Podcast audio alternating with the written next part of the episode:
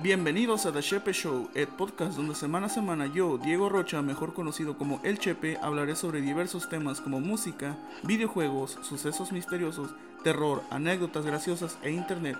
Los propósitos principales de este programa son informar y entretener a la audiencia. Comenzamos. Hola amigos, ¿cómo están? Los saludo de nuevo su servidor Diego Rocha, mejor conocido como El Chepe. Espero que todos estén muy bien. Me encuentro aquí de nuevo ante ustedes, el público, que son lo que me motiva a seguir adelante con este proyecto. En fin, a todos les agradezco a los que ven las transmisiones semana a semana, interactúan con el contenido, ya sea de YouTube o de la página de Facebook. Antes de que nada, ah, pues quisiera agradecer a todos, ¿verdad? Como ya les dije, toda la gente que ya se unió al podcast oficial ahí en Spotify y que sigue ah, escuchando y agregando a como ya sea su, como les digo, su, su como su contribución al, al proyecto, ¿verdad? Y de este, pero sí, muchas gracias por, por apoyar el canal de Spotify. Ah, y muchas gracias a los que están compartiendo también el contenido de los memes y los videos y eso. Ah, ya sea con sus amigos, o su familia. Ah, ya que ustedes son los que ayudan a crecer este proyecto, este proyecto que se llama The HP Show, que fue creado ah, de mí para ustedes. Y Ah, todos somos parte de él. en fin, mientras más uh, crecemos, uh, así podemos tener mejor contenido para ti, la audiencia. Y así que no olviden que pasar el link a todos sus conocidos, sus amigos, su abuelito, su vecino, el perro, a quien quieran, pero compártanlo. Se les agradecería muchísimo. En fin, gente, ¿cómo están? Los, los saludo de nuevo. Estamos aquí ya, pues, este, una semana más dándole a este proyecto. Ya llevamos bastantes semanas y me sorprende mucho el hecho de que pues cada semana estamos mejorando un poquito mejor el proyecto, estamos mejorando el, la calidad del, audio y estamos aprendiendo diferentes cosas poco a poco. Y me sorprende de que también la audiencia está incrementando, como mucha gente que al principio ni siquiera pelaba los videos, ni el podcast, ni nada pues ahí los miro de que miran los videos o comparten el contenido o simplemente me dicen, ya sea por, por mensaje, ¿sabes qué? Pues me gusta tu proyecto, güey, síguele, échale ganas, güey, te apoyo. Y ustedes son lo mejor, la neta. Muchas gracias, ustedes saben quiénes son.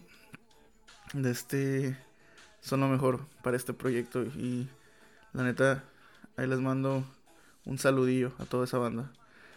Bueno, gente, este, esta semana ya, si notan, estoy ya en Spotify. Es, es, es, un video, ya no va a ser en vivo, como les había dicho la semana pasada. La semana pasada yo les, les mencioné de que ya de ahora en adelante iban a ser, uh, pues, podcast grabado, ya no iba a ser en vivo. Y pues yo pienso que uh, es una buena forma de intentar uh, esto, esto, lo que es la editación y y todo eso de que se ocupa para tener un, un podcast de buena, buena calidad, ya sea de sonido y de contenido también. En fin, gente, muchas gracias a la gente que ah, está escuchando el podcast en el primer día. Sé que hay mucha gente que está esperando, yo sé, me tardé esta semana, es que estuve un poco ocupado el día de ayer viernes. Ahora, esta noche de sábado, les estoy hablando aquí sin falta, porque prefiero eh, subir el podcast un poco tarde a no subir nada. Así que ahí estamos de nuevo esta noche de sábado, noche de siluetas, que también es de siluetas, ¿verdad? Así como las, como las típicas noches de viernes de siluetas. Igual, sea de siluetas o no, The Shepe Show está aquí con ustedes presente. En fin, gente. Ah, vamos a comenzar con un poquito de avisos. Avisos sobre el podcast. Eh, como les está diciendo, el podcast se convirtió ya en podcast grabado, transmisiones en vivo. Ah, tenía pensado seguirlas, pero hacerlas una o dos veces al mes o en ocasiones especiales.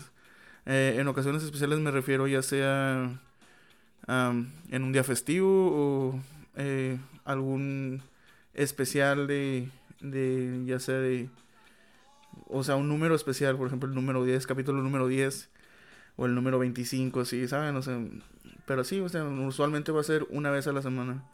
Digo, una vez al mes, perdón. Sí, este, por el simple hecho de hacerlo más fácil, hacerlo un poquito más ah, limpio, uh, un poquito más planeado. Eh, en vivo es muy divertido, la neta, me gusta mucho hablar con la audiencia y todo. Y, ustedes saben que siempre los, los cotorreo ahí cuando estamos en, en el chat en vivo, pero a la misma vez les digo, quiero mejorar el contenido poco a poco, aprendiendo y practicando la edición de, del audio y la edición del contenido también. Así que ya saben, una o dos veces por mes. Ah, no voy a avisar, soy. Bueno, sí voy a avisar, pero ah, usualmente van a ser de sorpresas o stay tuned. Otra cosa que quería mencionar es que ya viene el mes de octubre, el mes del terror y del Halloween, o conocido como el mes del terror y el Halloween. Uh, The Chef Show tenía planeado hacer especiales de terror durante el mes de octubre, enfocándose mayormente en el terror y lo paranormal. Historias y anécdotas terroríficas, historias originales escritas por Chepe, que soy yo, que, por cierto, sí, tengo varias historias que yo mismo he escrito, escritas de, originalmente por el Chepe Show. Y que yo las quiero compartir con ustedes para ver si les gustan. Para todos los fans del terror y de las cosas creepy. Ahí tengo varias historias escritas listas para ustedes. Y también anécdotas del público. Si tú tienes alguna anécdota que quieras contar durante pues este mes. Porque este digo este mes. voy a voy a enfocar más en terror.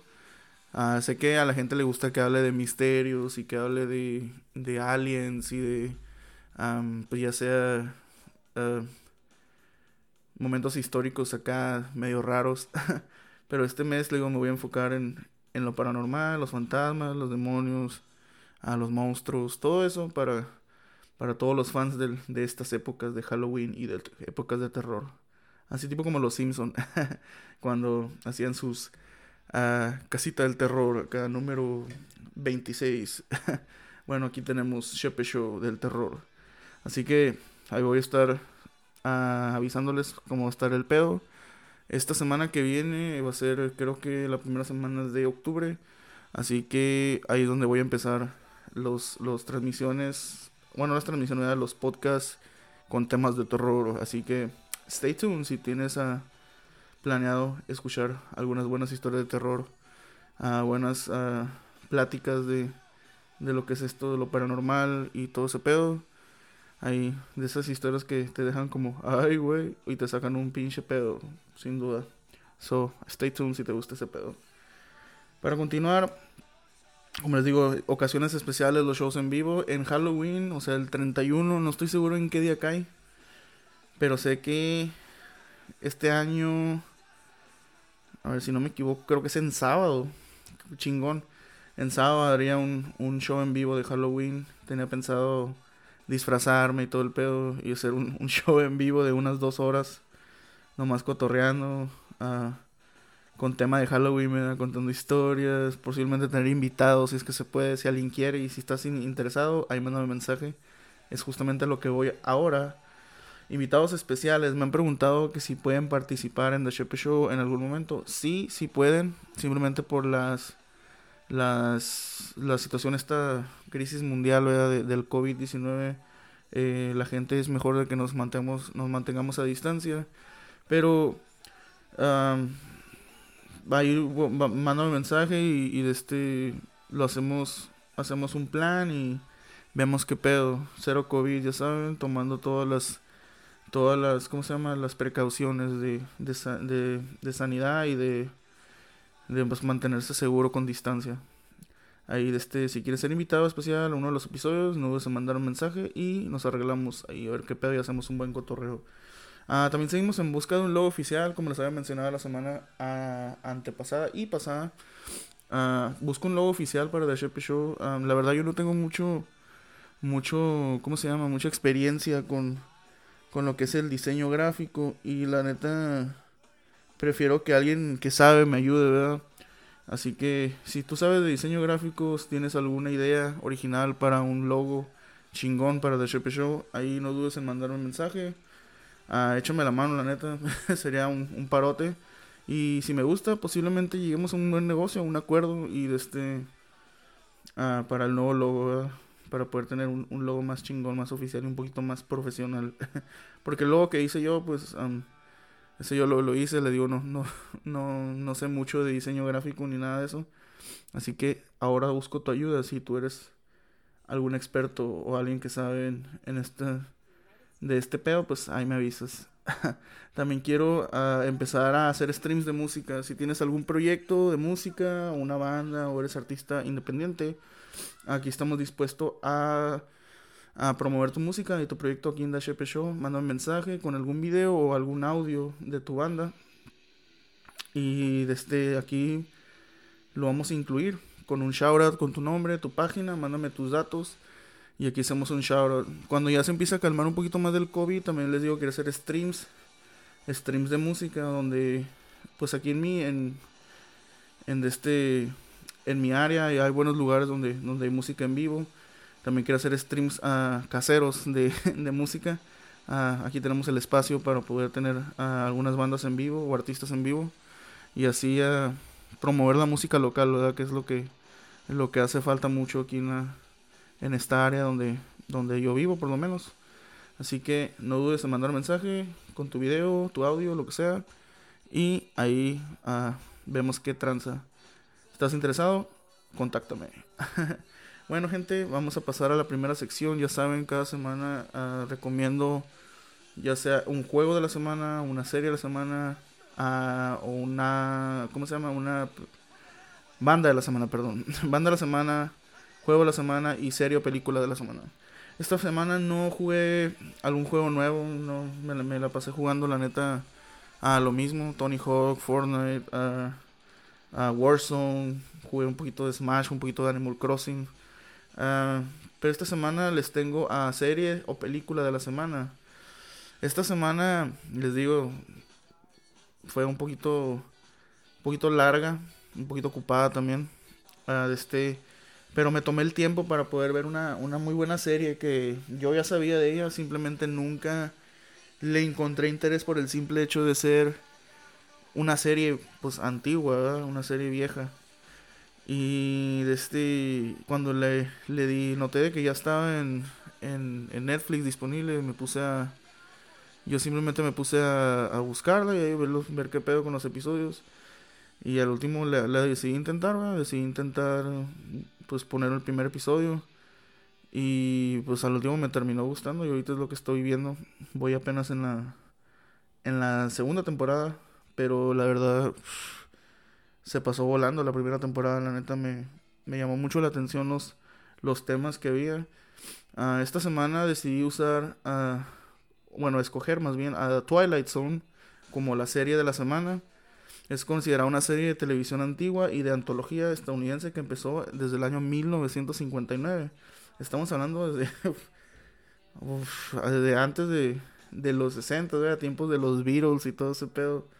Y sí, si tú miras, si tú miras las las estas las las imágenes y las los vestuarios que usan, incluso la, la las formas de hablar que tenían en ese tiempo son de aquellos tiempos, son verdaderamente de los, de los, de los finales de los 50 y principios de los 60, y, y, la neta, pues la serie es en blanco y negro. De este, es una serie muy popular. Y de este. Tiene, es como se llama, es una serie de culto también. Uh, The Twilight Zone, para la gente que ya sabe de qué se trata, es pues una serie de ciencia ficción. Es como, pues para la gente que ha visto series así como como, como, ¿Qué podría compararlo? Como a. a Dark Mirror. Black Mirror. ¿Black Mirror se llama? Sí, Black Mirror. Black Mirror, perdón. Lo, si lo podría comparar a alguna serie, sería como Black Mirror. O sea, una historia con mucha ciencia ficción, mucha. ¿Cómo se llama?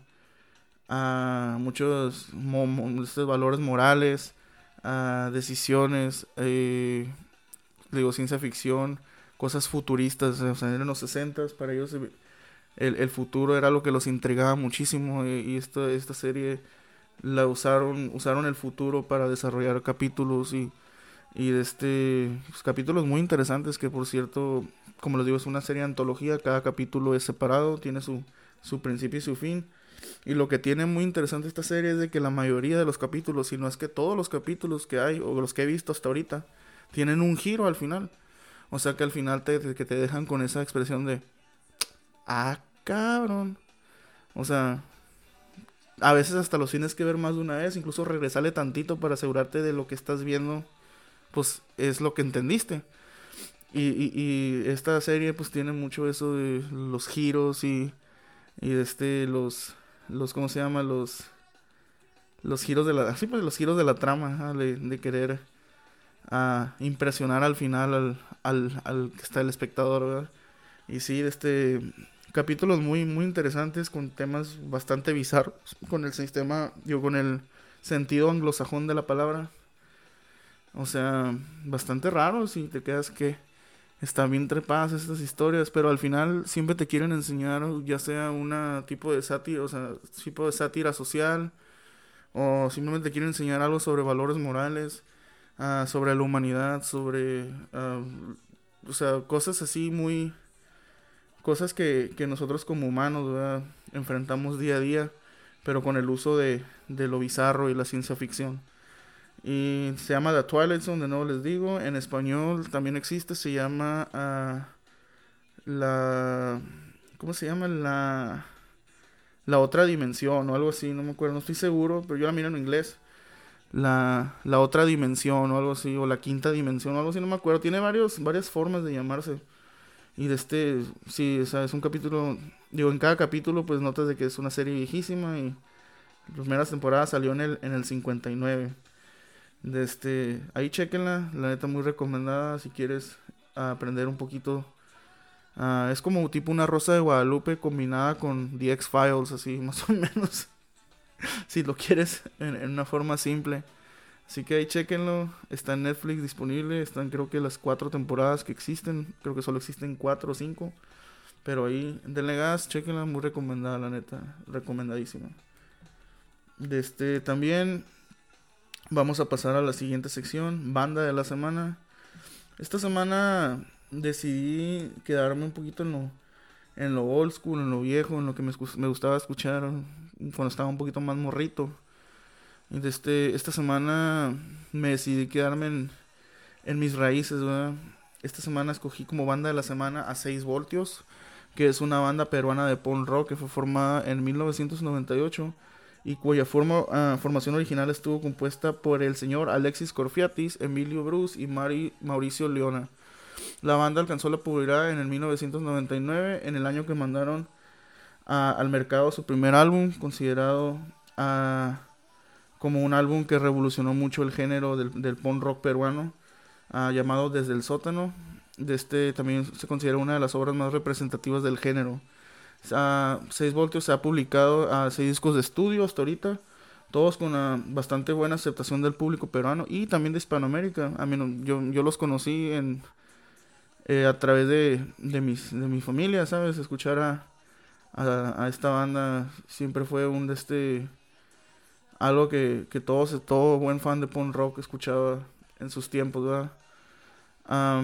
el nombre 6 voltios, pues no sé exactamente qué significa, pero uh, Alexis Corfiati siempre dice de que, pues, este era, era porque, creo que porque tenían otro nombre, un nombre diferente, no me acuerdo qué y se les dijeron que era un poquito largo su nombre o algo así y lo cambiaron a 6 voltios, que también no es nada malo, así que así se quedaron al fin. Y de este pues una banda muy buena, letras uh, pues algo juveniles, ¿verdad? letras de desamor y de vivir uh, en, en lo que es en esa sociedad, en la sociedad en el Perú. Y de este pues sí, o sea, pistear y cosas así, típico, típica bandita de punk rock, pero muy buena la neta, de este, si yo los, yo los compararía mucho con, yo de hecho cuando me preguntan qué suena 6 voltios, yo los consideraría como un Blink 182 peruano de antes. Porque el Blink 182 de ahorita pues ya está muy, muy popero. Pero Blink 182 de el álbum Dude Ranch para abajo. De este lo que es Chestercat y todo ese pedo. así, así suena, 6 voltios. Especialmente eso lo notas en el álbum, que por cierto es el álbum que voy a recomendarles. Uh, tan solo una vez más, es creo que es su tercer álbum. Ah, salió en el 2002, si no me equivoco, ese álbum. Y este, la verdad, pues sí, es, ese álbum te da una, una vibra acá, tipo Blink 182. Y la neta, ahí se lo recomiendo, la neta, muy buena banda. Si quieres escuchar acá pon rockcito, calma, a gusto, chilo, calmado. Pero también a, pues bueno, se podría decir. Ahí está, 6 voltios del gas, escúchenlos. Bueno gente, ahora vamos a... Esta semana les digo, no hubo juego, no, no hubo juego de la semana, así que voy a pasar a la siguiente sección. Esta semana decidí a tomar un poquito de tiempo para, para hablar sobre, sobre la situación con, al corriente, ¿verdad? O sea, la, la situación que estamos viviendo ahorita. Pues, ¿qué podría decir? Me han preguntado que, que cómo, cómo ha sido mi vida desde que, desde que comenzó esto de la pandemia. Pues mi, vida en realidad no cambió tanto, tanto. Porque pues yo nunca fui una persona que, que salía mucho a, a tirar party o, o, a salir de viaje o sí. O sea, mucha gente se queja de que simplemente, ay, que ya no puedo ir a perrear, ay, ya no puedo ir al antro a pistear, ay, ya no puedo viajar. Que no está nada de malo, muy bien, perfecto. Pero pues le digo, yo, yo nunca fui una persona que, le gustaba salir mucho. Así que quedarme dentro siempre fue algo muy, ¿cómo se llama? Muy fácil para mí. Y gracias a eso pues he sobrevivido en esta, en esta crisis. Uh, si, si hablamos un poquito de lo, de lo que de lo que está pasando ahorita con, con esta situación, es de que pues sí, este, me toma, me toma un poquito de, de trabajo acostumbrarme a, no salir a, a, lugares abiertos, porque pues como a mí lo que más me afectó, si me preguntan qué te afectó más, a mí me afectó más en, pues me, me, me chingó bastante, porque pues a mí uno de mis pasatiempos favoritos, los que me conocen saben de que me gusta ir mucho a, a shows, a festivales, a conciertos. De hecho, hoy ahora estaba mirando mis, mis historias de, de Instagram y estaba mirando los, los videos que, tenía grabados ya de, de, años, pues. Y había un chingo de videos de conciertos y me di cuenta que hoy, eh, este, es un año que fui a ver a The Strokes aquí en San Diego, en, ahí en San Diego, de este, me tocó verlos y la neta qué buen concierto, me divertí muchísimo, era un buen festival.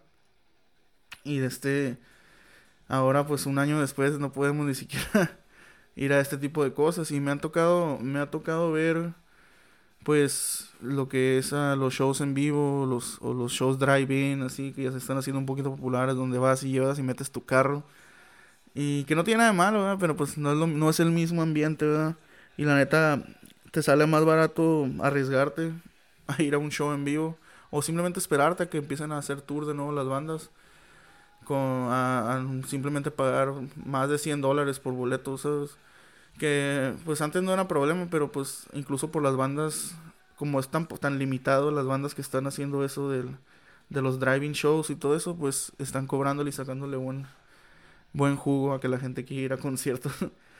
en fin, gente, uno de los de este, este año quería ir al México Metal Fest, que es un festival súper gigante en, en Monterrey, de este de metal, considerado el, uno de los de los de estos festivales de metal más grandes del, de, de México. Incluso de todo de todo América sabes muchísima gente de diferentes países viene y este año pues yo quería ir por, por muchísimas bandas que quiero ver sabes muchísimas bandas que nunca voy a tener la oportunidad de verlas aquí donde yo vivo.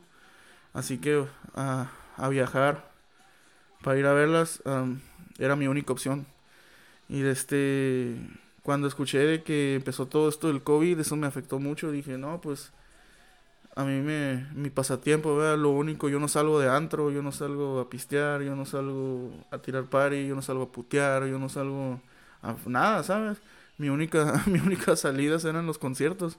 Y ahora ni eso, ¿sabes? Y, y se, me, me, me deprimió un chingo al principio. Especialmente porque empecé a ver que todos empezaron a cancelar y a posponer y todo eso.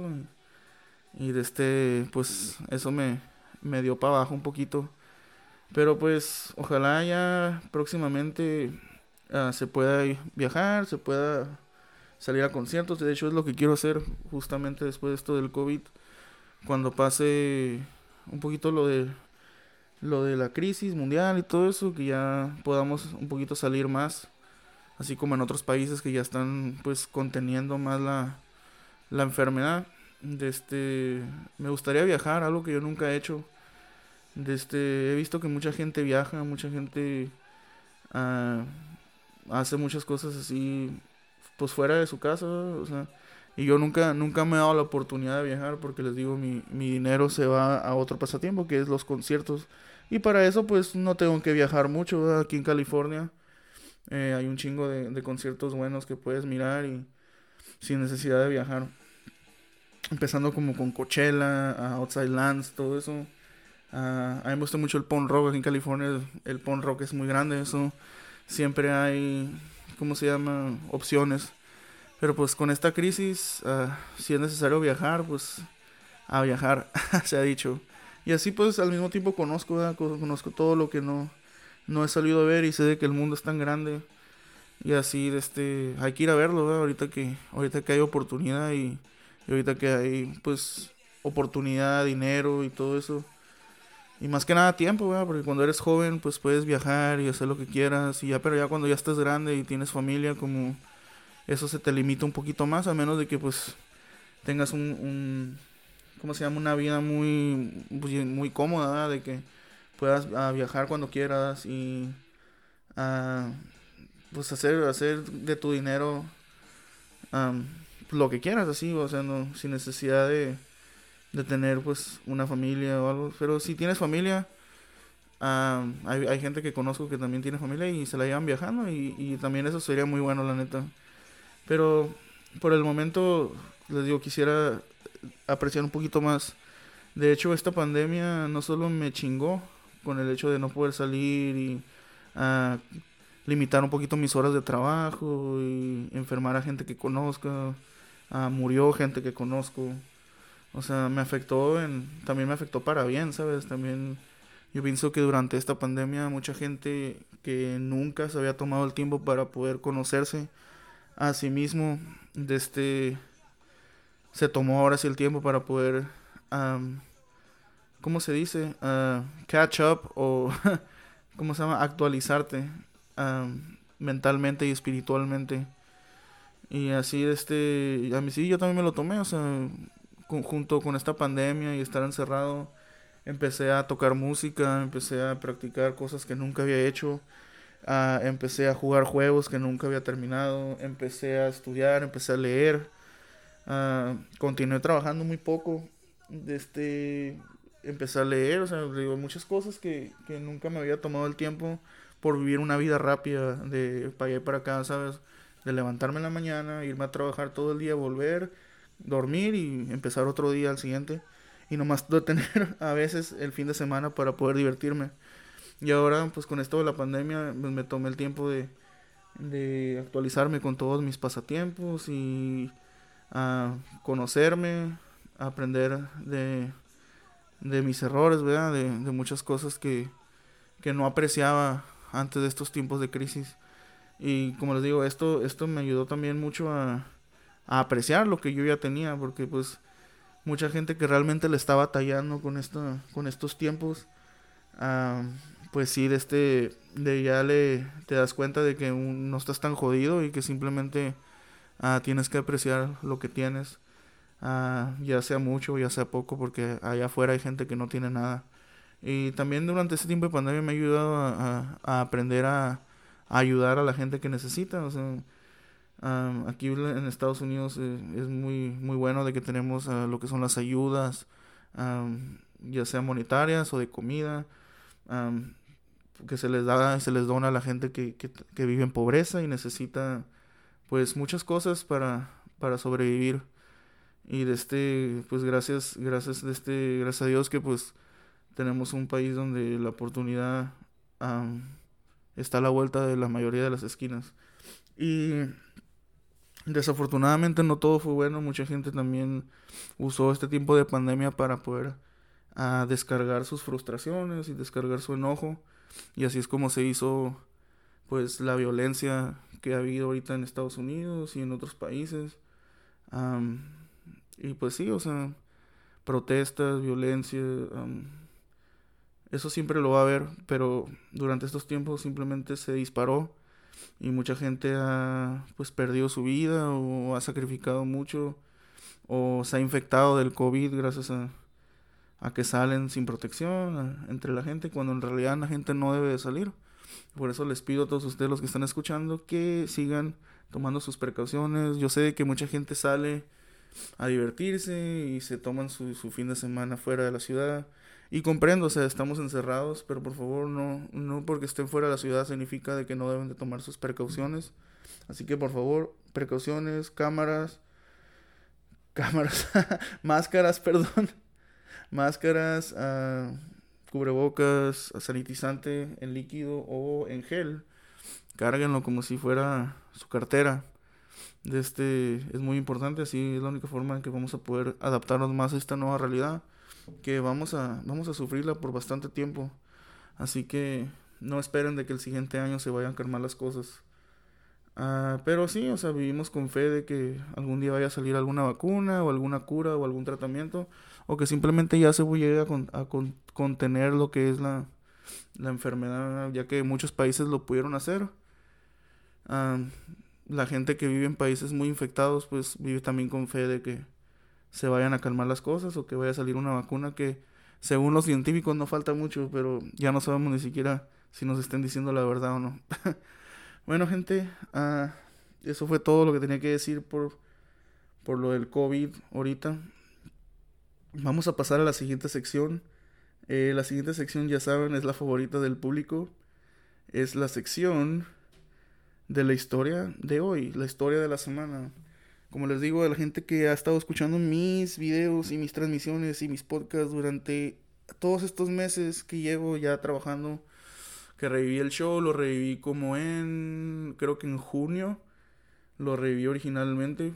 Empecé nomás posteando memes, ahora posteo podcast, uh, videos, cosas así. La gente ya sabe que el viernes es viernes de, de Shepe Show, es viernes de historias, viernes de... Uh, le voy a poner un, nombre. Uh, no, no he decidido qué, pero el viernes de historias de terror con The Shepe Show o historias de misterio, historias de uh, paranormal, anécdotas terroríficas, todo ese pedo. Ahora les voy a contar una historia bastante interesante. Yo nunca había escuchado esta historia hasta pues apenas unos días que, que leí y hice la investigación. La verdad me dejó pues pensando, me dejó que, como, sintiéndome como Sherlock Holmes, ¿verdad? O sea, me, me dejó queriendo hacer mi propia investigación y conexiones y todo ese pedo de este caso porque está bastante, pues bastante carposo se puede decir. Ah, para la gente que, que, este, que ya sabe qué pedo con, con las transmisiones, sabe de que pues estos, estos misterios usualmente son misterios que te dejan pensando y te dejan como, ay, güey. Bueno, gente, vamos a comenzar la historia de hoy. En fin, dice, en la víspera de Navidad de 1945, un feroz incendio destruyó la casa de la familia Soder en el pueblo de Fayetteville, en West Virginia, Estados Unidos. En la casa vivían el señor George Soder, conocido como el líder de la familia, su esposa Jenny y nueve de sus diez hijos. Durante el incendio, George, Jenny y cuatro de los nueve hijos pudieron escapar de las voraces llamas. Sin embargo, cinco de sus hijos quedaron atrapados en el segundo piso de la casa Después de una muy breve investigación, se declaró que los niños habían sido calcinados durante la tragedia, pero el padre de los niños opinaba lo contrario, ya que había varias inconsistencias y evidencia de que los niños Soder no estaban en la casa a la hora del incendio. Entonces, ¿qué pasó con aquellos hermanos Soder? ¿Qué pasó aquella noche con el fuego? Sin más preámbulos, gente, hoy les contaré la historia de la desaparición de los hermanos Soder. Chan, chan, chan, chan. En fin, haciéndola de pedo yo. Bueno, gente, pues la, la historia del día de hoy, les digo, es, es un poquito confusa, pero a la misma vez un poquito, pues, carposa, se podría decir. de este, ahí, escuchen y para ver si entienden por qué me sorprendí tanto al leerla.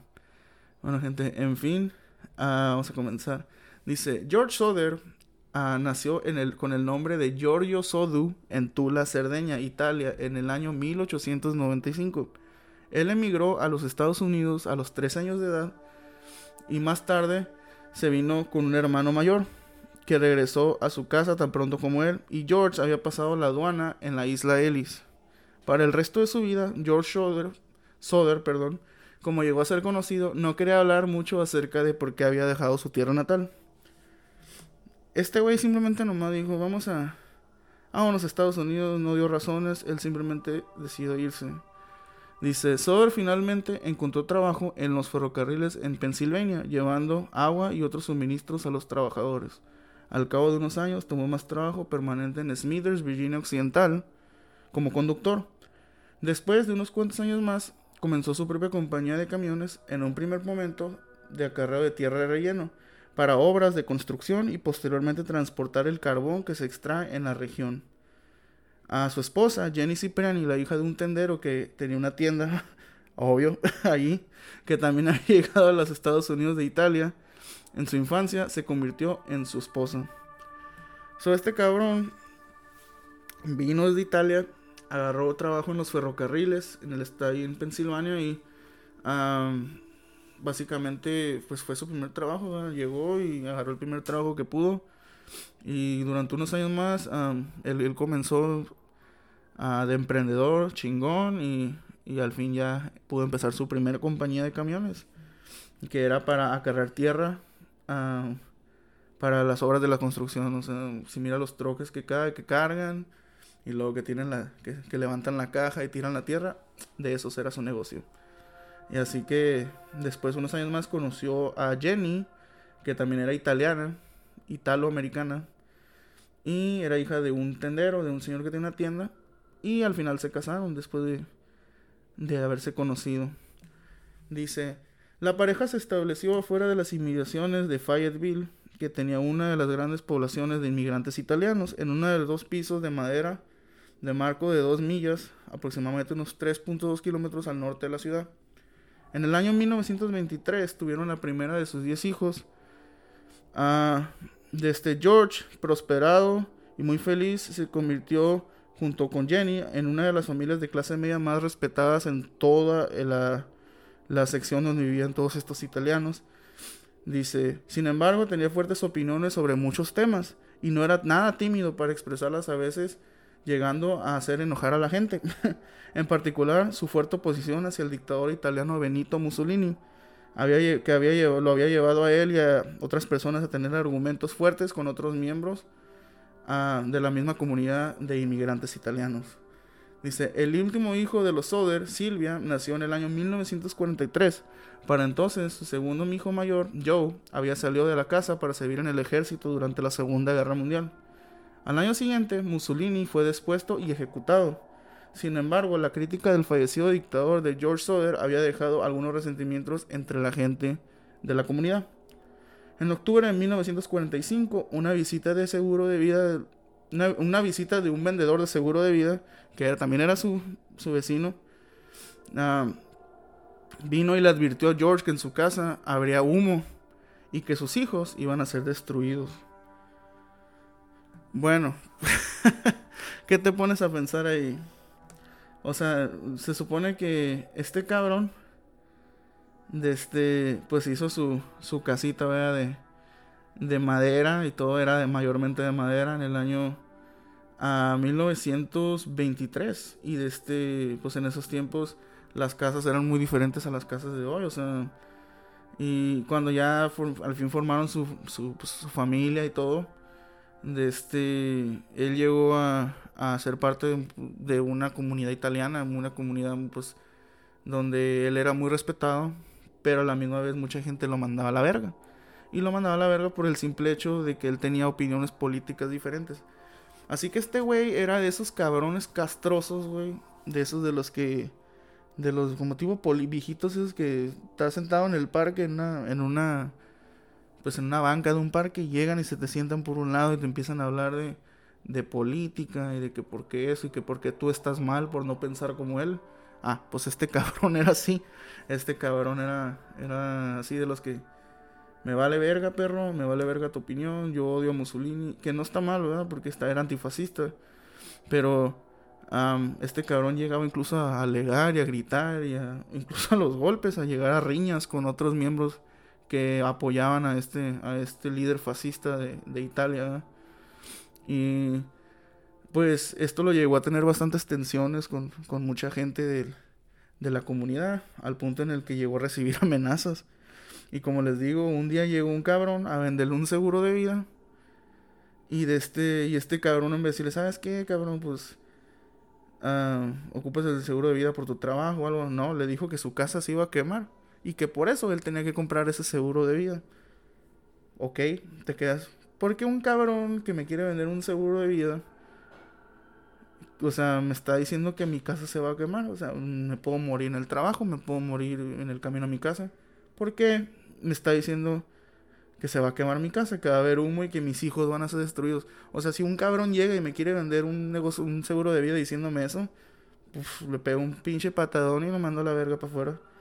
Pero pues este cabrón, no, de este no, no se lo tomó muy, mucho a, importancia, muy importante.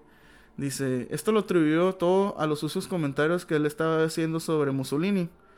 Dice, otro visitante a la casa en busca de trabajo aprovechó la ocasión para dar la vuelta a la parte de atrás de la casa y le advirtió a George que en un par de cajas de fusibles se, le iban a provocar un incendio algún día.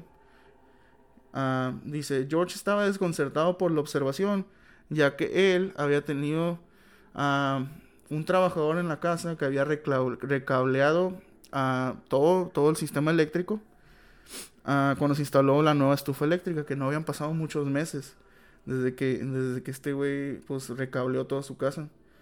Dice, y la misma compañía eléctrica que le hizo el trabajo le había dicho posteriormente que era seguro, completamente seguro. Así que este cabrón, le, un güey, otro güey también llegó y le dijo, no cabrón, mira, es que tu casa, güey, tiene este problema tiene un fusible que va a estar fallando, güey. Esta madre te, va a quemar la casa, güey. Y este cabrón otra vez dijo, pues, ¿por qué? O sea, te pones a pensar, ¿por qué todos estos cabrones están obsesionados porque tu cantón se va a quemar, güey? Y te pones a pensar, pues es su trabajo, ¿verdad? Ellos saben. Pero, escuchamos el resto de la historia para ver por qué es que me extraña tanto que eh, esta persona les estén diciendo al, señor George Soder sobre este fuego. No es porque realmente puedan leer el futuro o algo, pero escuchen. Dice, ah, en las semanas previas a la Navidad de ese año, cuando se incendió la casa, los hijos mayores que también habían notado un extraño coche que estaba estacionado en la carretera principal por la ciudad, donde ellos, había unos ocupantes que miraban a los niños más chicos de la familia Soder cuando ellos regresaban de la escuela. So, tenían a unos cabrones parqueados ahí en, en la calle, observando estos morritos. Y, y pues los, los grandes se quedaban como, pues estos cabrones, ¿quiénes son o qué? Y si yo tuviera un güey que está observando a mis morrillos, pues voy lo confronto, ¿verdad? Pero pues estos también estaban morrillos, eran, eran unos adolescentes y pues no le tomaron mucha importancia a estos, a estos observadores. Que en mi opinión es bastante creepy. Observar a los niños más chicos, seguirlos y fijarse a qué hora salen y a qué hora entran de la escuela. Eso está medio, medio raro. Dice, al fin en la Nochebuena del año 1945 se desataría la tragedia que cambiaría por siempre el destino de la familia Sodero. Ese día y a esa hora, en la planta baja de la casa dormía el matrimonio junto a la pequeña Silvia, John, Mary y George Jr., mientras que Maurice, Marta, Louis, Jenny y Betty Soder habían dormido en el segundo piso de la casa. El único que faltaba era el joven Joseph, llamado Joe, que por, ah, esa época se encontraba ah, haciendo su servicio en el ejército. Como les dije al principio, el hijo mayor, eran 10 hijos, eh, no estaba en la casa, él, estaba en el ejército, él acababa de terminarse la guerra, Segunda Guerra Mundial, y los soldados estaban poco a poco regresando de... Uh, pues del, área de combate, del terreno de combate. Y Joe no se encontraba en ese momento, solamente nueve de los diez hijos. A cuatro durmieron abajo con, con, la pareja, con Jenny y con John, George, perdón. Y los demás cinco durmieron en el segundo piso, en el ático. Dice, cerca de a la una y media de la madrugada sonó el teléfono, lo que obligó a Jenny Soder a levantarse de la cama para responder el llamado. pero resultó ser una equivocación. O sea que le llamaron y número equivocado al rato, Simón. Dice, cuando la mujer echó un vistazo a la casa se dio cuenta de dos cosas. Que las luces de la escalera estaban prendidas y que la puerta principal no estaba cerrada con llave, por lo que ella se limitó a cerrar la puerta suponiendo que sus hijos estaban profundamente dormidos en sus camas.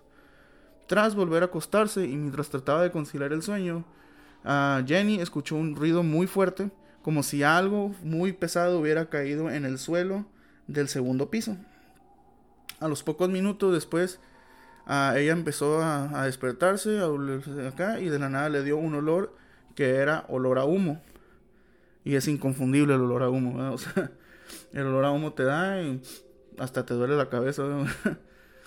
Después de esto, el matrimonio Soder salió de inmediato de su dormitorio y se encontró con un espectáculo inquietante.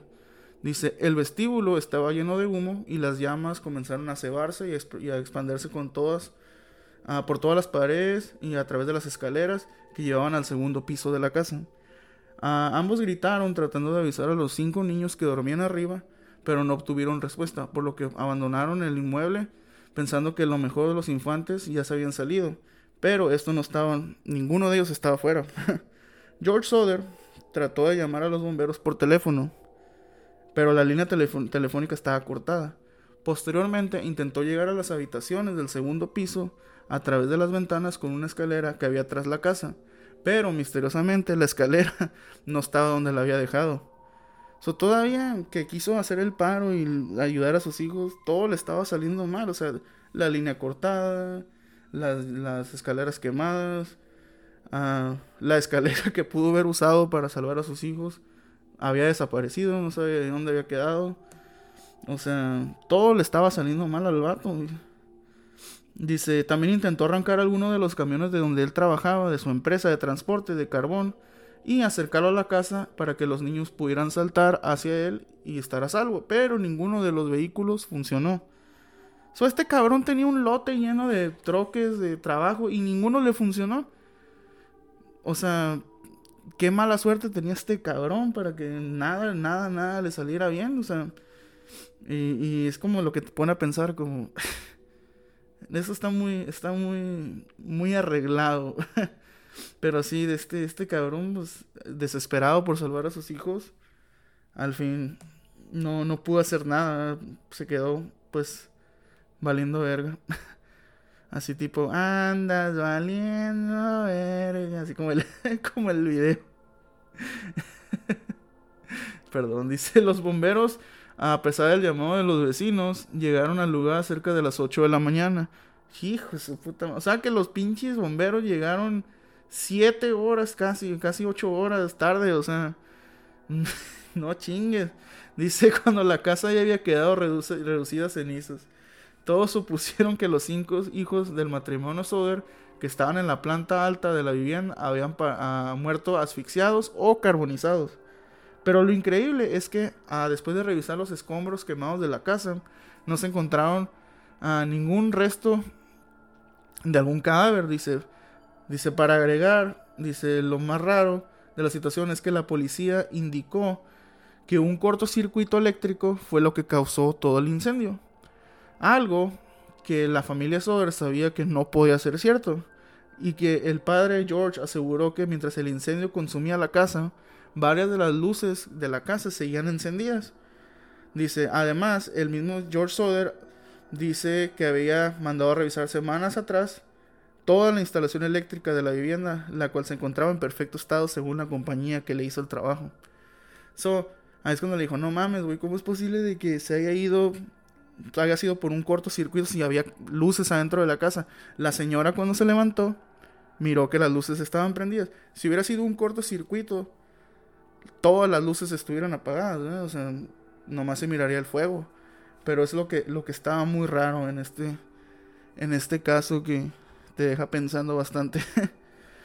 bueno, vamos a continuar. Una semana más tarde, dice, la justicia declaró oficialmente muertos a los niños Maurice, Marta, Louis, Jenny y Betty ah, Soder. Y el forense, que no vio ni el más mínimo rastro de los cuerpos de los niños, ah, expidió los correspondientes certificados de defunción. So, este güey todavía no sabía ni qué pedo, ya los habían declarado muertos. O sea, nomás llegaron y, ah, Simón, güey, Simón, se quemó tu cantón y tus morros, güey. Pero no hicieron nada, o sea, nomás, ah, se quemaron, güey, Simón, al rato. Pero los inconsolables padres estaban convencidos que la ausencia de estos, de estos niños y de algún resto humano, y el hecho de que la línea telefónica había sido cortada ah, en simplemente su casa, en la casa de nadie más más que en ellos, y que sus cinco hijos habían sido secuestrados, en realidad, y no ah, consumidos por el fuego, y que simplemente el fuego había sido una distracción para hacerle creer a todos que los niños habían fallecido calcinados. So, sí, todo, todo estaba muy raro, todo apuntaba a que simplemente no había restos humanos, ni de huesos, ni de órganos, ni de nada, ni piel, nada, nada, nada, es como si no hubiera nadie en el segundo piso o adentro de la casa después de que todos salieron. Dice, y que simplemente el fuego, pues, consumió la casa como, como si realmente hubieran planeado todo este fuego, este incendio. Otro que de todos los teléfonos que se pudieron haber chingado, se chingaron la línea de su casa para que no pudieran hacer llamada a los bomberos. Otra cosa, los troques no estaban funcionando. Qué casualidad que ninguno funcionaba. Y nomás sus troques. Y de este. es, algo muy. que te pone a pensar, ¿verdad? Muy. Muy carposo, muy, muy raro. Así que todo esto. Ah, comparado con la muerte combinado con la muerte de sus hijos este, y de todo, todo el desmadre que se hizo con su casa, todavía la, policía les dice, no, pues se quemaron, güey, ni pedo.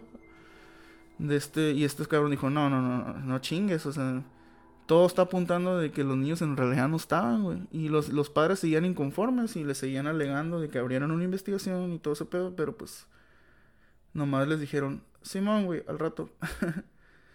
Dice, así que esto los llevó a pensar que pues en realidad no estaban, que realmente se los habían llevado y que todo esto fue una, una cortina de humo, ¿verdad? literalmente, una cortina de humo para, para esconder el verdadero crimen.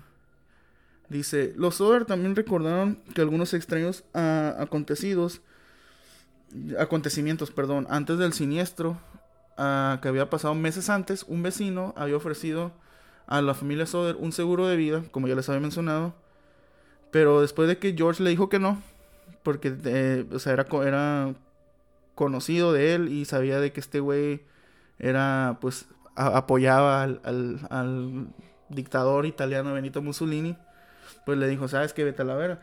Y este güey le dijo, ah, ¿sabes qué? Estás bien pendejo, güey, no, no, sabes, no sabes nada, güey. Estoy ayudándote porque el seguro de vidas ah, te va a hacer el paro, güey. Dice, y este güey, y sí, te voy a citar, dice, literalmente le dijo, su casa te, va a convertir en humo y tus hijos van a ser destruidos. Y usted va a pagar por todas sus sucias opiniones sobre Mussolini.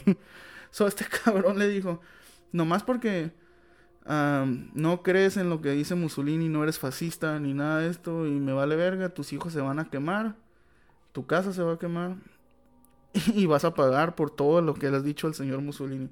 So, este pinche huevos de Mussolini lo amenazó básicamente, tratando de venderle un seguro de vida.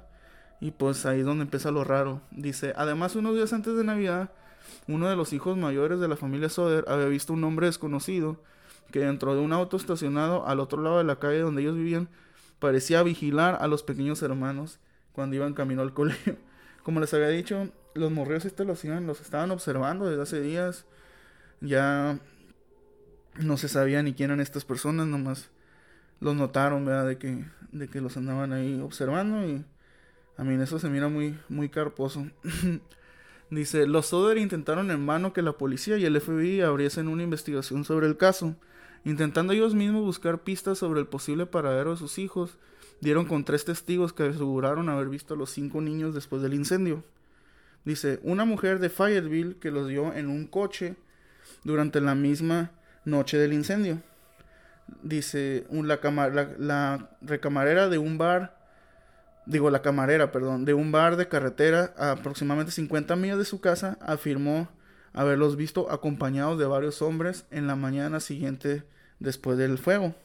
Y la recepcionista de un motel en Charleston, Carolina del Sur, aproximadamente 700 kilómetros de distancia, les afirmó que los niños se habían alojado en su establecimiento una semana después del incendio y que ellos iban acompañados por dos hombres y dos mujeres que hablaban italiano, quienes viajaban en un automóvil con matrícula de Florida y se mostraban en extremos reservados, callados, impidiéndole hablar con los pequeños. So, mucha gente de diferentes partes miraron a estos, a estos niños porque obviamente después de, de querer abrir esta investigación, las personas uh, ya sabían cómo se miraban los niños porque se hizo una noticia bastante grande cuando desaparecieron. O sea, mucha gente ya había visto las fotos de los niños, ya sabían cómo se miraban. Y como les digo, mucha gente, a varios testigos, tres testigos miraron a estos niños con diferentes, en diferentes partes, en diferentes días. Y este, todos decían que iban acompañados por hombres y mujeres que hablaban italiano. O sea que de este alguien se los llevó a estos niños. Alguien, alguien realmente se los llevó. Si es que eran esos niños. Lo que no está confirmado. Pero todo apuntaba a que estos niños habían sido completamente secuestrados por estas personas y que se los llevaron lejos. 700 millas es como como unas 3, digo 700 kilómetros, son como 350 millas por ahí. Sí, un poquito más. 350 millas, creo que sí. Eso es bastante, es, bastante y, y este pues toda la gente que los miraba decían, ¿sabes qué? Los vimos con estas personas y y la, los padres se quedaron como, oh, pues más, más se aseguraron de, de dar esta información a los, a los investigadores para que pudieran encontrar a estos niños que se los habían llevado y que pues lo, lo querían esconder como, como que, oh, pues simplemente fue uh, un accidente, se quemaron en tu casa. Dice, los Soder también contrataron a un detective privado ya que uh, las autoridades no quisieron hacer nada para buscar otras pistas. Dice, el investigador descubrió algunos hechos curiosos, como por ejemplo que el mismo vendedor de seguros que había discutido con George Soder formaba parte del comité que había declarado muerto a los niños. Y que también el jefe de los bomberos de Lafayette, un hombre conocido como FJ Morris, encontró un corazón entre las cenizas que luego tomó y lo puso en una caja de madera para así enterrarla para siempre con el motivo de encubrir su propia incompetencia para investigar. Dice, los Soder, ya al borde de la desesperación, llegaron a ofrecer una recompensa de 10 mil dólares por cualquier noticia que condujera al hallazgo de los pequeños, pero todo fue inútil. Esto, esta pareja jamás volvió a saber nada de sus cinco hijos. O sea que el, mismo jefe de, la policía, bueno, de, los bomberos y de todo eso, de la investigación que se hizo en la casa después del, del del, incendio dice que encontró un corazón. No se sabe si fue humano. Lo que sí se sabe es de que después de haber encontrado este corazón, él lo enterró. Y después de un tiempo él confesó haber hecho esto. Y FJ Morris después de esto les confesó, ¿sabes qué? Yo se lo escondí todo, lo escondí aquí. Y les dijo exactamente dónde, dónde lo había escondido. Pero ah, al encontrar a esta madre y mandarlo a analizar, se dieron cuenta que era que era realmente un corazón uh, de una res, de una res, o sea, de una vaca. Y este, que estaba fresco, que en realidad no, no parecía que estaba quemado o que, o que haya estado cerca de algún tipo de fuego o una alta temperatura.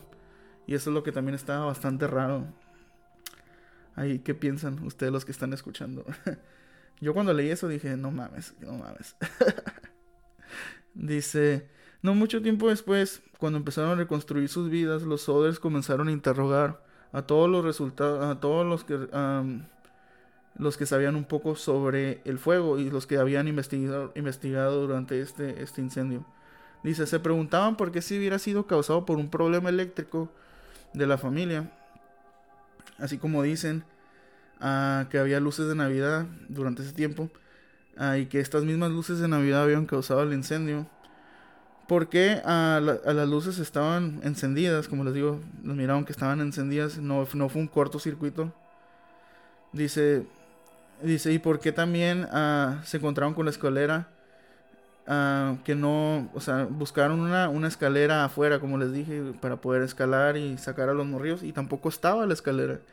Y dice que poco tiempo después de, de la investigación se encontraron con la misma escalera que ellos no, no encontraron esa noche y que había estado a perdida desde, desde, ese, desde ese día, eh, el día del incendio. Y desde este lo encontraron en el fondo de un barranco, de un barranco de aproximadamente 75 pies, eh, que también sería 23 metros. Ah, o sea que alguien se llevó esta escalera y la agarró y la aventó a chingar su madre en un, en un barranco, güey, de 75 pies. O sea, ¿quién chingados va a ir a aventarse 75 pies a buscar una pinche. ¿Cómo se llama? Una. una escalera, güey. Y de este. O sea, son cosas bien carposas que apuntaban a a que todo esto no fue un incendio, no fue un, un accidente, ¿verdad? Y de este, que también las luces de Navidad que estaban encendidas cuando dicen que era un cortocircuito y que simplemente eran muchas inconsistencias. Para, para declarar que todo esto fue un accidente. Un reparador de teléfonos les dijo al, al señor Soders que esa línea de teléfono de la casa no había sido quemada por el fuego ya que inicialmente se había pensado, pero fue cortada por alguien que había estado dispuesto a dejarlo sin comunicación y capaz de subir 14 pies, aproximadamente 4.3 metros hasta el, hasta el poste donde estaba la luz, digo la luz, la, línea eléctrica, y llegar dos pies todavía, estirarse y cortar el cable. O sea, alguien se tuvo que aventar un pinche pedote para poder ir y cortar todo ese desmadre. Dice, un hombre a quien habían visto vecinos, que sus vecinos habían visto robar a un grupo de poleas de otra propiedad, en el momento del incendio fue identificado y detenido. Él admitió que se robó las, las poleas y que afirmó que había sido él el que había cortado la línea telefónica pensando que era una línea de alta tensión, pero él negó tener nada que ver con el incendio. Sin embargo, no hay registro identificándolo que existe y de que él trabajaba para alguna compañía eléctrica. Dice, en, tampoco había motivo por qué él hubiera querido cortar las líneas de servicios públicos a la casa de la familia Soder. Y también porque él robó las poleas. Dice, o sea que todo eran mentiras, todo eran inconsistencias que esta gente pues querían hacer ver, Dice, Jenny Soder dijo que en 1968, dijo en el año 1968 que si hubiera cortado la línea de, de teléfono, ella y su marido junto con sus otros hijos nunca habrían sido capaces de hacerlo fuera, de, llegar fuera de la casa. O sea que si alguien realmente hubiera cortado la, línea de electricidad y de luz y todo esto, ellos nunca hubieran podido salir de la casa. Y, y se quedaron como, pues qué loco, o sea, y todas todas estas mentiras, inconsistencias y personas carposas que andaban ahí rondando la casa, simplemente les dio más afirmación a su teoría de que los niños en realidad pues fueron secuestrados. Jenny Soder también tenía problemas para aceptar que la creencia del señor J. Morris, J.R. Morris, ¿cómo se llama el cabrón? F.J. Morris, perdón, que todos los restos de los niños habían sido quemados por completo en el fuego. Muchos de los aparatos electrodomésticos que se habían encontrado dentro de la casa después del fuego quedaron irreconocibles, ah, cubiertos de ceniza junto con fragmentos del techo y las chapas de las puertas. Ella comparó los resultados del, fuego con, un ah, con otro relato periodístico donde un incendio en una casa similar se dice que en la misma ah, que en esta en este otro incendio se mató a una familia completa de siete y que todavía se encontraron restos óseos de todas las víctimas que se habían encontrado en ese lugar. So, en esta casa que realmente sí se quemó toda la familia, sí encontraron los huesos de todas las siete personas que se quemaron. No, dice, ella misma quemó pequeños montones de huesos de animales para ver si se consumían por completo. Y ninguno de los, de los huesos se consumieron por completo. O sea que estos dijeron, no, pues sabes que se te quemaron, güey, se quemaron los huesos, pues es que no encontramos nada.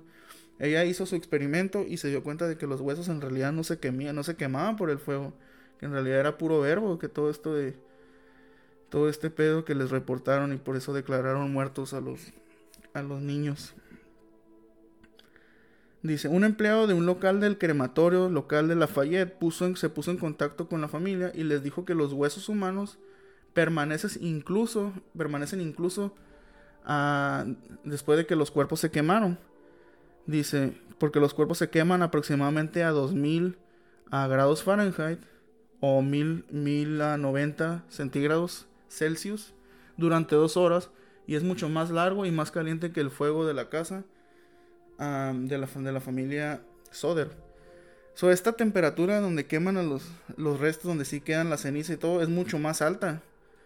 Y dice que hay veces que todavía los huesos quedan, quedan puestos en una temperatura mucho más alta que un fuego de, una, de un incendio de una casa. Así que, otra inconsistencia. los huesos en realidad sí los hubieran encontrado si es que realmente los niños estaban dentro de esa casa esa noche.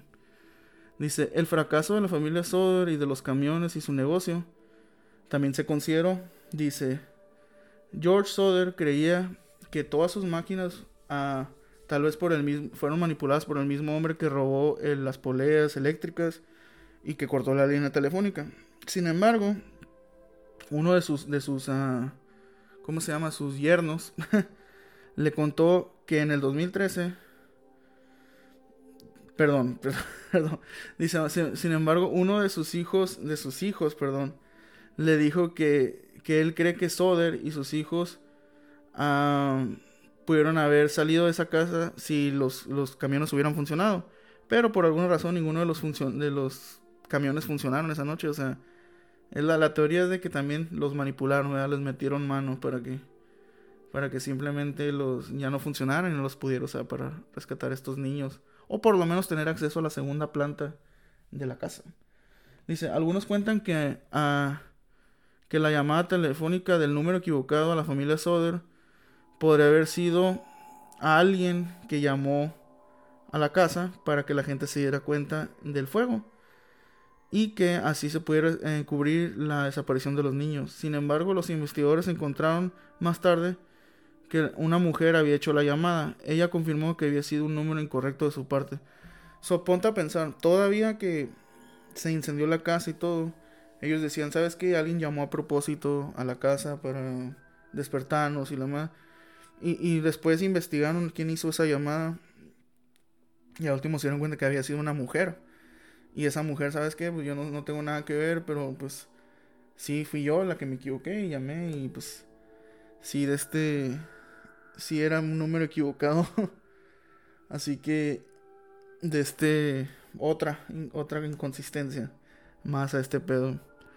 Dice, también existe ah, llegó el año 1968 ah, y en este mismo caso que continuó durante años con la búsqueda de estos niños dice llegó una carta a la casa de la familia Soder a nombre de la señora Jenny Soder Dice, y esta carta incluía una fotografía del joven veinteañero, de un joven veinteañero y de ojos oscuros que en su parte posterior llevaba una, una inscripción, inscripción que decía, Luis Soder, ah, voy a citar, Luis Soder, I love brother Frankie and little boys. O sea que dice que decía el nombre de Luis Soder y que amaba a su hermano Frankie y a los demás niños pequeños. Las autoridades opinaron que aquella era una broma de mal gusto, pero los Soder creyeron que aquel podía ser de verdad su hijo Luis Érico, uno de los cinco niños desaparecidos, y enviaron un detective a Kentucky, donde había sido sellada la carta, pero no se obtuvieron resultados de nada. El joven de aspecto italiano de la fotografía jamás pudo ser identificado. Solo les llegó una carta que decía el nombre del, del muchacho, y era un muchacho que pues, en sus 20 ya habían pasado muchos años del incendio y de este les llegó una carta a estas personas a nombre de la señora con todo sellada, estaba oficial acá y mandada por el por el servicio postal. Y sí, una foto de un niño y este niño pues digo de un niño de un muchacho y este muchacho pues escribió su nombre y era el mismo nombre de Louis Oder. Mucha gente se lo tomó a mal, se lo tomó como una broma, pero los padres creyeron de que en realidad este niño o este muchacho, ah, ya que había crecido, había mandado esta foto para pues en sí decirle a sus padres que, se que estaba vivo, ¿sabes? Y que pues esa fue la forma de, de contactarlos después de años de, de este ya más de 10 años, más de pues más de 20 años, ¿verdad? Sí, de, de este incendio. Y que la persona de la foto sí parecía a este, a este niño que, se, que fue uno de los niños que se llevaron, que fue Luis Érico. Así que mandaron a, a Kentucky a alguien y pues no encontraban ni la carta, ni quién la mandó, ni tampoco pues quién, quién fue el, el, muchacho este de la foto. Y esto fue un, un, misterio que se quedó para la posteridad de este caso. Dice, los Oder siempre creyeron que sus hijos habían sido víctimas de una red de adopciones ilegales, aunque otros ah, también asumieron que también ah, era la posibilidad de que el secuestro de los niños había sido obra del crimen organizado, no solo por el origen italiano de la familia, ni por haber tenido dinero por su negocio, sino también porque George Soder era dueño de varios camiones de transporte de carbón, de varias industrias, y porque era simplemente un sector donde tradicionalmente y en esa parte del país y en esa época estaba controlado por la mafia. So, todos sabemos que la mafia pues son los, los, los italianos, los sicilianos, y esos güeyes pues controlaban los negocios. Y George, siendo un hombre de negocios, pero que no era parte de la mafia, pues se metía en sus, en sus asuntos, o sea, se metía en, en, sus negocios ahí. Y dice, George Soder, después de años de, de sufrimiento, fallecería en el año 1969, al año siguiente de que llegara a su casa la misteriosa fotografía del supuesto hijo. Y la esposa Jenny moriría 20 años más tarde, en el año 1989, a causa de un cáncer. Dice, sus hijos y nietos continuaron la búsqueda ah, durante años después de que el matrimonio falleció, pero ninguna tuvo éxito. Así que, pues, o sea, después de que, de que se dieron cuenta de que, ¿sabes que Pues posiblemente de que la mafia haya aventado esta, esta, este accidente, ¿verdad? Entre comillas a, nuestra casa y todo. O sea, mucha gente se quedó como, no mames.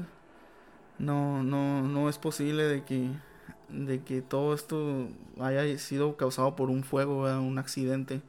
Y cuando mencionas a la mafia siciliana, pues te das cuenta que la mafia en esos tiempos le valía madre, le valía madre. Ellos, no importaba si eran niños, no importaba si eran señores, mayores o animales, ellos con tal de controlar y mantener todo bajo su poder, ¿verdad? Pues este se aventaban estos este tipo de cosas. Y pues ya sabemos que el señor Soder tenía tensiones con, con diferentes personas que, que ya eran por, eran mayormente por sus por sus opiniones políticas, ¿verdad? Pero pues habrá sido la mafia, habrá sido un accidente, habrá sido alguna otra organización criminal. Es algo que, como dice aquí la historia, se investigó durante años hasta que se murió la mamá. 20 años después de todo esto que le encontraron las, la fotografía del, del niño, bueno, del muchacho. Y todavía sus hijos y nietos continuaron la búsqueda de estas personas y jamás las encontraron. ¿Sabes? Y eso, eso te quedas, te deja pensando como qué maligna puede ser estas, estas organizaciones criminales, ¿verdad?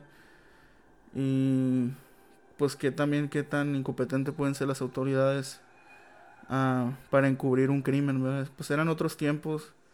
Y no voy a decir que en estos tiempos no existe eso de encubrir, ¿verdad? Que las autoridades encubran el, crimen organizado. No voy a decir marcas, ¿no? Pero es increíble que una historia así haya creado un misterio tan grande. Bueno, ni tanto misterio, ¿verdad? pero que haya causado esta, esta terrible anécdota. Y así gente, así es como termino mi historia de hoy. Muchas gracias por haber escuchado. Eso fue la historia de la desaparición de los niños Soder. Así que les digo de nuevo muchas gracias. de, este les, este les agradezco muchísimo a todos ustedes los que se quedaron a escuchar toda, toda la historia. Ahí la siguiente semana voy a empezar con las historias de terror y las anécdotas de terror y las leyendas de terror y sí, porque es el primer mes de octubre. Y eh, tengo muchos planes, Muy, muy buenos planes para, para este mes de Shepe Show. Bueno, gente, en fin, ah, he llegado al fin de este capítulo. Ah, me voy a empezar a despedir de ustedes. Muchas gracias de nuevo. Me gusta agradecerles a todos ustedes. Ahí, si te gustó la historia, compártela, escúchala. Ah, sigue la página de Spotify, sigue la página de Facebook, suscríbete al canal de, de, YouTube. Ahí va a haber nuevos videos próximamente. Ah, les digo, si te gusta, comparte a todos los que puedas, tus amigos, tu novio, tu novia, tu primo, todos los que puedas. Al perro, ponen los pinches audífonos. A quien pueda, eso me ayudaría muchísimo. Bueno, gente, ahora sí me despido de ustedes. Ahí nos vemos la siguiente semana. voy a estar ahí posteando diferentes avisos en la página de Facebook. Por si quieres, tienes alguna duda o quieres mandar un mensaje, no dudes en hacerlo. Ahí estaré yo para responderte. Bueno, gente, ahora sí nos vamos. Eh, les saluda de nuevo su amigo Diego Rocha, alias El Chepe. Me despido de ustedes y nos vemos en la próxima.